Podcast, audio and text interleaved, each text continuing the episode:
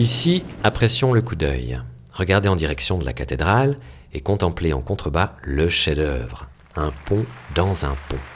Oui, oui, la cathédrale aussi est magnifique.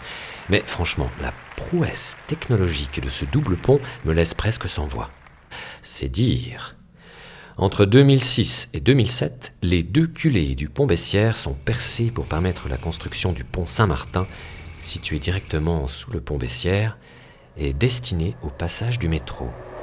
Une prouesse, je disais, et de toute beauté. Notre prochaine étape, c'est le Flon. Prenons donc l'ascenseur qui se trouve de l'autre côté de la route, direction Ouchy. Assurez-vous de rejoindre le bon quai et prenez le M2 jusqu'à la station Flon.